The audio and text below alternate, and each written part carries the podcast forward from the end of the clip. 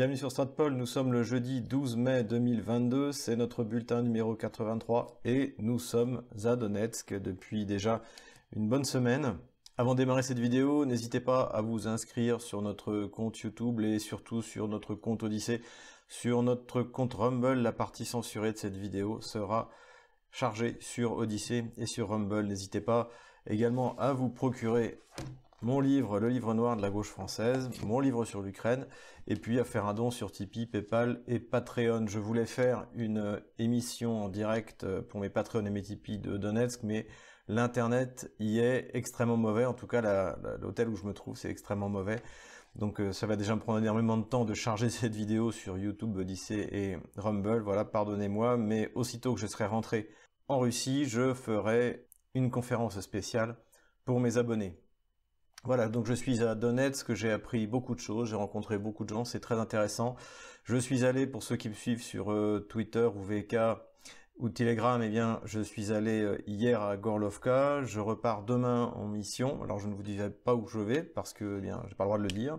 Mais notre visite et notre mission humanitaire euh, continue. Encore une fois, vous pouvez aller voir sur sur VK ou sur Twitter pour voir ce qu'on fait sur le site de l'association ouest-est. Pour l'instant, tout, se passe très bien. Avant de parler de cette mission, je vais faire quelques considérations générales. Et tout d'abord, eh le gamelin du jour. Eh le gamelin du jour, c'est de nouveau le général Clermont, euh, notre aviateur préféré, qui après avoir déclaré que Vladimir Poutine bombardait Mariupol de rage, parce qu'il ne pouvait pas bombarder Bruxelles, il a déclaré que les 11 000 soldats et les chars qui ont défilé sur la place rouge, eh bien en fait, étaient des unités de parade, même si d'ailleurs il y avait une unité euh, parachutiste qui revenait du, Donbass et que ça ne, représentait pas la puissance de l'armée russe. Donc pour sortir un truc pareil, eh bien ça mérite bien un, bon gamelin. Je pense qu'à la fin de, euh, ces, opérations spéciales, de cette guerre de l'OTAN contre la Russie, eh bien on pourra faire un gamelin d'or et euh, que ce soit le général Yakovlev et le général euh, Clermont, eh bien ils sont particulièrement bien placés. Plus sérieusement, quelques mots sur les sanctions. Selon Bloomberg, une vingtaine de compagnies européennes eh bien, ont déjà ouvert leur compte en rouble chez Gazprom Bank pour pouvoir acheter du gaz. Donc d'un côté, comme j'avais dit la dernière fois, vous avez les États qui disent qu'ils ne veulent pas le faire, mais finalement, les compagnies qui les approvisionnent le font. Dans la série Le ridicule ne tue pas, on a eu cette rencontre au sommet entre Kamala Harris et le Premier ministre bulgare et qui a annoncé qu'ils avaient obtenu du gaz liquéfié, du gaz de schiste américain liquéfié, encore moins cher que le gaz russe. Alors la seule question qui se pose, c'est par où ce gaz va-t-il donc arriver puisqu'il n'y a pas de terminal LNG en Bulgarie et que je doute que la Turquie laisse passer par le détroit du Bosphore, un énorme méthanier qui pourrait mettre en, danger la sécurité du passage. Pour l'instant, le seul port de, déliquéfaction qui est en construction, c'est la Grèce, donc ça veut dire que le gaz serait livré, euh, on ne sait pas où, en Europe, et qui par un changement, par un truchement, euh, euh, finalement, finalement, ce sera du gaz russe, hein, parce qu'en plus, il faut rappeler que le, la Bulgarie a la chance d'être sur le chemin du Turkish Stream, qui lui va continuer à fonctionner quoi qu'il arrive, et donc aura du gaz russe. Alors peut-être remplacé, euh, comme les, Ukrainiens faisaient semblant d'acheter du gaz slovaque, qui en fait était, du gaz russe qui était déjà chez eux, comme les Polonais font semblant de ne plus acheter du gaz russe et l'achètent à la France et à l'Italie ou, à l'Allemagne. Voilà, en tout cas tout ça, ça permet à certaines compagnies eh bien de se prendre quelques commissions et comme ça tout le monde est content. En revanche, fini de rire euh, pour la Pologne, puisque la Russie a mis des sanctions contre la Pologne, donc fait plutôt des contre-sanctions qui font que désormais, eh bien, Gazprom ne peut plus livrer du gaz par le gazoduc Yamal Europa. Hein. Rappelons qu'il y a pour l'instant quatre gazoducs qui permettent de livrer du gaz en Europe. Il y a le Turkish Stream, il y a le gazoduc qui passe par l'Ukraine et qui fonctionne toujours bien. D'ailleurs, l'Ukraine qui veut nous pousser à abandonner le gaz russe, eh bien, continue toujours à toucher ses dividendes de la part de Gazprom. Il y a le Yamal Europa qui passe par la Biélorussie, la Pologne et qui arrive en Allemagne, et il y a Nord Stream 1. Et potentiellement, si ça continue comme ça, eh bien il y aura Nord Stream 2. Peut-être que les Russes iront jusque-là, c'est-à-dire à, tordre le bras de l'Allemagne pour qu'elle rouvre Nord Stream 2. Et on voit pas en fait, en réalité, comment est-ce qu'elle pourrait dire non? Parce que, encore une fois, et ça, petit à petit, les Occidentaux, surtout les Européens s'en rendent compte, ils sont bien plus dépendants de ce que produit la Russie, de ce que elle-même vente à la Russie.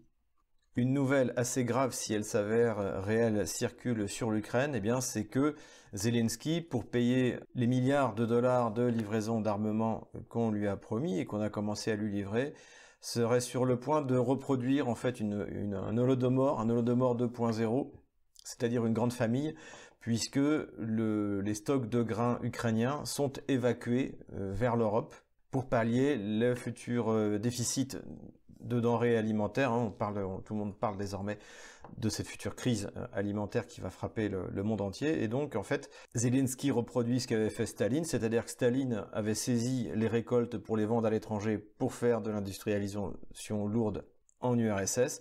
Eh bien, Zelensky fait pareil, sauf que là, ce n'est même pas un investissement productif. Il va risque d'affamer une partie de sa population uniquement pour acheter des armes qui, de toute manière, jusqu'à aujourd'hui ne lui permettent pas de renverser la puissance de l'armée russe. Sujet à suivre donc, euh, d'autant plus que cela évidemment a provoqué une, une, insatisfaction, voire une colère dans une partie de la population ukrainienne. Donc si ça s'avère vrai, c'est extrêmement grave.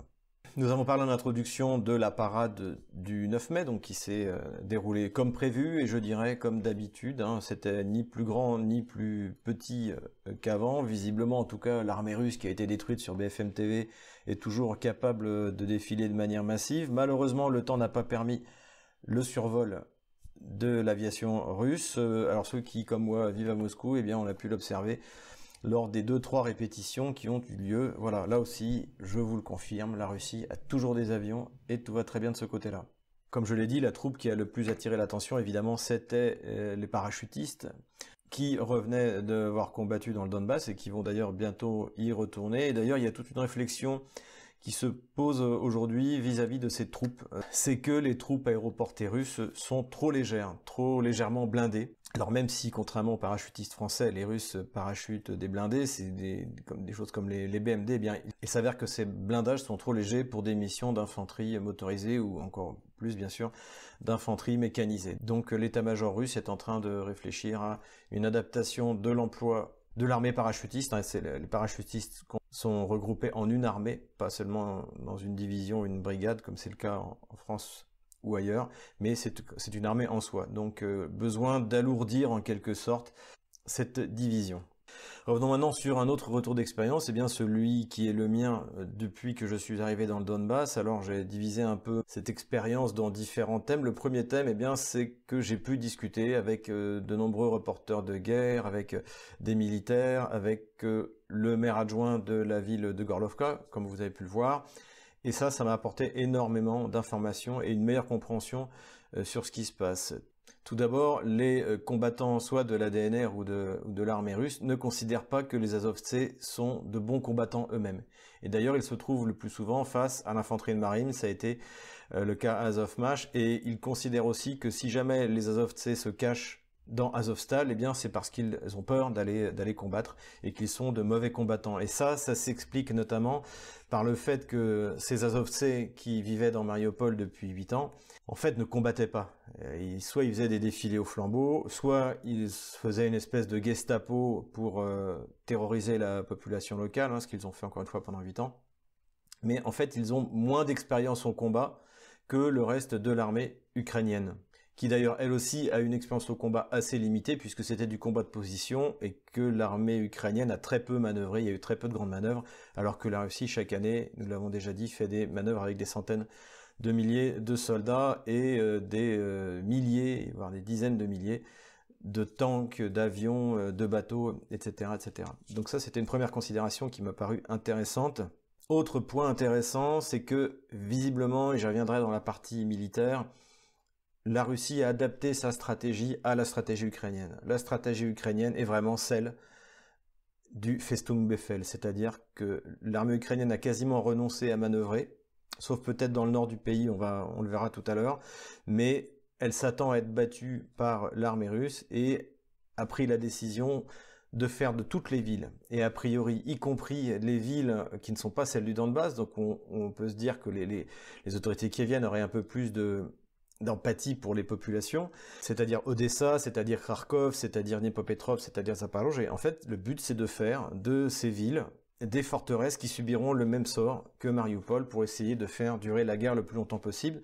Donc là, évidemment, c'est pas pour le bien de la population ni pour le bien de l'Ukraine, mais c'est pour permettre aux Occidentaux d'essayer de trouver une solution face à la machine de guerre russe et à la machine économique russe. Parce que ça, c'est aujourd'hui, à mon avis, plus que les opérations militaires qui finalement se déroulent plus ou moins comme c'était prévisible, c'est-à-dire par une victoire lente mais inéluctable de la Russie. Le grand problème de l'Occident, c'est l'échec de la blitzkrieg économique contre la Russie. L'euro a atteint aujourd'hui, je voyais 67 roubles pour un euro, donc ça remène à 2017. Donc la déstabilisation de l'économie russe a complètement échoué. Encore une fois, j'ai dit au début, prise de conscience en Occident de la dépendance de l'économie mondiale vis-à-vis -vis de l'économie russe. Donc là, c'est vraiment une catastrophe pour l'Occident. Donc en fait, pour l'instant, ils n'ont pas vraiment de solution. Et là, en tout cas, ce qu'il ne faut pas, c'est que la guerre s'arrête. Ce serait une catastrophe. Le risque pour Kiev, c'est qu'après avoir perdu la Crimée et les deux républiques euh, de Donetsk et de Lugansk, après avoir désormais, depuis les nouveaux buts de guerre russes le 22 avril, perdu la totalité de la nouvelle Russie, eh bien Kiev pourrait perdre, comme nous l'avions annoncé dès le début, la région de Tcherkassy, la région de, Poltava, pourquoi pas la région de, Tchernigov, puisque toutes les villes qui sont libérées ou prises par les Russes selon de la perspective d'où on, se place vont rester en Russie, ne reviendront jamais en Ukraine. Et aujourd'hui, c'est vraiment ce qu'on observe dans la région de Kherson, où en fait la région est adoptée sans violence, sans brutalité, à rejoindre de toute manière le, monde auquel elle appartient, c'est-à-dire le monde russe, de la même manière pour la région de Zaporozhye. Et ça aussi, c'est un témoignage intéressant puisque j'ai pu discuter avec un reporter de guerre serbe, donc euh, qui, a, pas mal de bouteilles. Il y a une ambiance assez étonnante dans cet hôtel. Il y a, des têtes brûlées de, journalistes, de reporters de guerre, des anciens militaires. Et donc, euh, c'est un peu une ambiance à la Kusturica, le, le cinéaste, hein, pour, ceux, pour ceux qui connaissent. Et c'est surtout, c'est très intéressant. L'échange est, très intéressant. Et donc, ce, grand reporter serbe, lui, revenait de Melitopol, hein, donc dans la région sud de Zaporozhye, une des villes qui s'est rendue sans combattre et est revenu à Donetsk en voiture. Et, la réflexion qu'il a fait, c'est qu'en parcourant les centaines de kilomètres qui séparent Melitopol euh, et Donetsk, eh bien, il s'est rendu compte de l'immense territoire que, dont la Russie s'est emparée euh, sans combattre. Et ça, c'est quelque chose d'extrêmement important, encore une fois. Il n'y a eu de résistance que là où il y avait des unités de représailles qui fonctionnent comme des espèces de bataillons d'arrêt, comme des espèces de bataillons de Gestapo, et c'est pour ça d'ailleurs que Zelensky essaie de récupérer ces fanatiques qui pourrait permettre de faire durer la guerre plus que la population ukrainienne elle-même, bien sûr, ne, le désire. Autre chose qui m'a frappé, c'est la détermination de la population du Donbass. Que vous parliez avec les militaires, que vous parliez avec les, autorités euh, civiles, ou que vous parliez avec les personnes que vous rencontrez dans la rue, ils sont déterminés. Ils sont extrêmement optimistes. Pour eux, la victoire est inéluctable. Ils sont conscients que le front avance doucement, mais en même temps, la situation euh, qu'ils décrivent, pour ceux qui la connaissent, c'est que euh, l'armée ukrainienne ne peut pas tenir face à la puissance de feu russe. Donc il y a un grand optimiste et euh, les, difficultés temporaires eh bien, sont, parfaitement acceptées. Difficultés temporaires, il y en a une, eh bien c'est l'eau. Puisque comme les, forces qui viennent bombardent les stations de, pompage, les, stations de filtrage de l'eau, euh, à Donetsk, par exemple, eh bien, on a de l'eau une fois par jour et, pas très longtemps. Et c'est une situation que l'on retrouve à peu près dans tout le Donbass. C'est pour ça que notamment pour ceux qui suivent notre mission humanitaire, eh nous avons livré à Gorlovka un immense réservoir d'eau d'une tonne pour permettre de tenir, en cas de coupure euh, prolongée, de l'eau.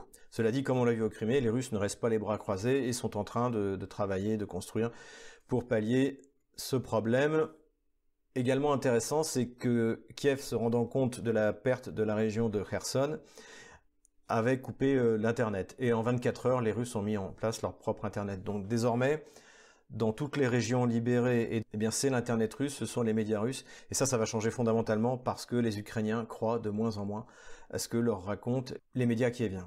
Si vous êtes sur Odyssey ou sur Rumble, ne bougez pas, le spectacle continue. Si vous êtes sur YouTube, pour la partie militaire qui risque d'être censurée, je vous donne rendez-vous sur ces deux plateformes, donc sur Odyssey et sur Rumble. Venons-en maintenant à la situation militaire avec notre carte. Sur le front sud du Donbass, les combats continuent, notamment autour de Peski, hein, c'est en haut de cette carte, et sa prise est importante pour euh, essayer de mettre hors de portée la ville de Donetsk des tirs de représailles de l'armée ukrainienne. Plus au nord, on note les combats qui continuent à Avdiivka Pour empêcher la progression de l'armée russe, l'armée ukrainienne aurait fait sauter le barrage pour inonder une partie de la région. Pour l'instant, ce n'a pas été confirmé. La ville de New York, et oui, il y a une ville de New York dans le Donbass, s'est attaquée à la fois par euh, Gorlovka et à la fois par le sud à Novoselyovka. Nous étions hier à Gorlovka et effectivement, l'armée ukrainienne continue à tirer des roquettes de représailles dans le centre-ville de Gorlovka. Hier, ils ont visé et détruit une partie d'un centre commercial qui, heureusement, était désert puisque l'administration locale, comme dans le reste du Donbass, a interdit les grands rassemblements, y compris au moment des fêtes du 9 mai et du 11 mai, pour éviter que cela serve de cible pour les tirs de représailles et de vengeance ukrainiens. C'est au nord du front du Donbass que la progression est la plus nette, puisque après la ville de Popasna, eh bien, désormais, l'armée russe et l'armée des républiques populaires se dirigent vers Artimovsk, alors qu'il avait été rebaptisé Bakhmut hein, par les Ukrainiens, d'une part, et également vers le nord. Hein, Popasna est un tremplin, sa prise est aussi importante que le fut début mars euh, Izium et Volnovacha. Donc à partir de ce tremplin, eh bien, ils peuvent aller vers Artyamovsk et remonter également vers le nord pour euh, refermer le chaudron sur Severodonetsk et Lysychansk. Et du côté de Severodonetsk, on voit également l'armée russe progresser significativement et refermer ces deux villes dans un nouveau chaudron que les Ukrainiens vont essayer de transformer en un nouveau Mariupol. Comme on le voit ici, après avoir perdu Nijnie, l'armée ukrainienne s'est repliée sur Toshkovska et Loskustovska. Donc c'est là qu'auront lieu les prochains combats pour, encore une fois, fermer la poche de Lysychansk et de Severodonetsk. En même temps que l'armée russe ferme le chaudron de Lysychansk et Severodonetsk, eh bien elle progresse également à l'intérieur de la périphérie de Severodonetsk. Plus à l'ouest du front, dans la ville de Liman, hein, Krasnaï Liman, dont je vous ai recommandé de retenir le nom, eh bien, les Russes sont en train de nettoyer les bois au sud de cette ville qui devrait tomber prochainement. Cette manœuvre devrait permettre à l'armée russe de mettre les zones fortifiées de Slaviansk à la portée de son artillerie. Au sud d'Izium, les combats continuent sans avancée notoire du côté des Russes. Dans la région d'Odessa, les Ukrainiens ont essayé il y a six jours de s'emparer de la fameuse île du serpent. Ça avait été une des principales euh, fausses nouvelles ukrainiennes puisqu'ils avaient annoncé euh, l'héroïque résistance de l'armée ukrainienne sur ce petit bout d'île, alors qu'en fait euh, les troupes ukrainiennes s'étaient rendues quasiment immédiatement, il avait été d'ailleurs très bien traité. Donc là les Ukrainiens ont organisé une grosse opération avec une grosse concentration de moyens alors qu'ils n'en ont plus beaucoup pour essayer de reprendre cette île et cette opération, malgré des déclarations triomphantes de Kiev, a complètement échoué et a coûté extrêmement cher. On voit là ce qui est annoncé par le ministère de la Défense russe, Sukhoi 24, hein, c'est donc des chasseurs, bombardiers, un Sukhoi 27 hélicoptères et surtout 8 et a priori même 9 euh, Bayraktar, donc ces drones turcs, qui ont montré largement leurs limites, et d'ailleurs les Turcs sont furieux. Euh, des bruits courts qu'en fait ils refuseraient désormais d'en vendre à l'Ukraine, expliquant que les Ukrainiens ne savent pas les utiliser, que du coup cela leur fait une mauvaise publicité. Et c'est vrai que la multiplication de photographies ou de films de morceaux de Bayraktar traînant sur le sol est une extrêmement mauvaise publicité de ce drone qui avait fait ses preuves face à l'armée arménienne du Nagorno-Karabakh, mais qui est impuissante face à la DCA russe. Selon certaines informations mais non confirmées, deux officiers supérieurs anglais auraient trouvé la mort dans cette opération. À l'heure où je tourne cette vidéo, les Ukrainiens ont pour l'instant renoncé à s'emparer de cette île. Sur le front de Nikolaïev, seuls des échanges et des duels d'artillerie ont lieu. Le front au nord, dans la région de Kharkov et au sud de la région de Kharkov, est intéressant puisque c'est le seul endroit où les Ukrainiens essaient vraiment de faire, faire quelque chose, et à part bien sûr l'île du Serpent, et d'essayer de manœuvrer. Donc là, on voit une tentative d'offensive des Ukrainiens dans la région de Tchepel et qui vise en fait à essayer de reprendre Izium et de permettre dans la région de Oskol de débloquer un millier de soldats ukrainiens qui sont complètement encerclés et qui sont en train de, de se faire détruire et qui devraient à terme être obligés de se rendre à l'armée russe. Donc ce serait une nouvelle grosse reddition ukrainienne. Mais pour l'instant, cette offensive ne donne pas grand-chose mais euh, donc affaire à suivre.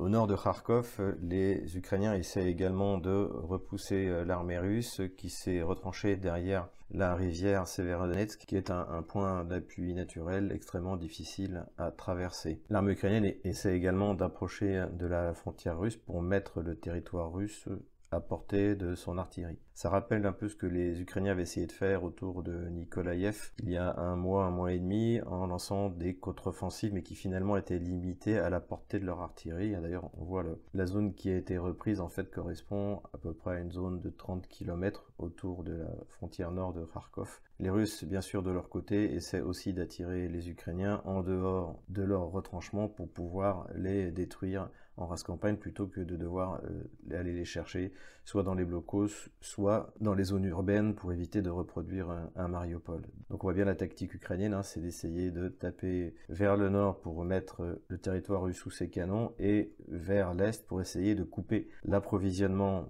des troupes russes qui donnent l'assaut sur l'armée euh, du Donbass. Il n'y a pas de progression significative du côté ukrainien. évidemment, pour les Russes, Kharkov n'est pas une priorité pour l'instant le Schwerpunkt, hein, le point d'effort principal, est l'armée du Donbass. À suivre donc également cette zone pour voir si l'armée ukrainienne réussit enfin à faire une offensive coordonnée et à obtenir un résultat opératif. Quelques mots sur Mariupol. Donc, euh, selon les autorités russes, tous les civils ont été évacués. Donc, désormais, les Russes ont les mains libres pour euh, faire sortir par la force ce qui reste de l'unité ukro-nazie Azov. Et alors, on assiste à un spectacle assez incroyable, c'est-à-dire que Kiev essaie par tous les moyens d'obtenir que ses troupes, et notamment les blessés, soient évacués d'Azov sans avoir à se rendre à l'armée russe, complètement délirant. Et pour ça, on a même eu droit à un spectacle incroyable, c'est-à-dire que deux épouses ou prétendues épouses du Kronazi enfermées dans Azovstal eh bien, se sont adressées euh, au pape François pour lui demander euh, son soutien pour évacuer leur mari. Alors évidemment, tout ça a été euh, filmé discrètement à côté pour être publié sur les réseaux sociaux. D'ailleurs, on voit dans la vidéo que le pape François ne comprend même pas de quoi ces femmes parlent. À côté de ça, les messages de désespoir et de supplication des soi-disant héros d'Azovstal, eh bien, inonde également les, réseaux sociaux ukrainiens, le canal Telegram de Biletsky. En fait, le but de cette opération pour Kiev est extrêmement simple, puisque aujourd'hui la seule stratégie du régime kievien, c'est de reproduire des Mariupol partout dans la zone que la Russie veut conquérir, qui pour l'instant est limitée à la Nouvelle-Russie, mais qui pourrait même aller plus au nord-ouest euh, vers Poltava et Tcherkassy. Le problème pour Kiev, c'est que si jamais à la fin de l'opération à Mariupol, les défenseurs qui n'ont pas pu être débloqués sont capturés ou tués, eh bien ce Festung Befehl, hein, cet ordre de, transformer toutes les villes en forteresses, sera beaucoup plus difficilement facile à faire appliquer aux soldats, sachant qu'il faut voir qu'à Mariupol, depuis le début, le pouvoir qui vient a promis que les troupes seraient débloquées d'abord par une offensive, puis par une négociation. Mais désormais, côté russe, on a bien fait comprendre que la seule loi de sortie pour les combattants ukrainiens qui restent à l'intérieur de Azovstal ou pour les Ukronazis, c'était la reddition, qu'ils soient blessés ou pas, sachant que la Russie garantit évidemment de soigner les blessés. Donc en fait c'est ça qui se joue, hein, encore une fois, l'armée russe est dirigée par des militaires, l'armée ukrainienne par des communicants. Donc euh, la reddition des Ukronazis d'Azovstal sera catastrophique et rendra beaucoup plus difficile l'application du Festung Befehl de Zelensky. Voilà sinon en gros ce que donne la ligne de front au 12 mai 2022.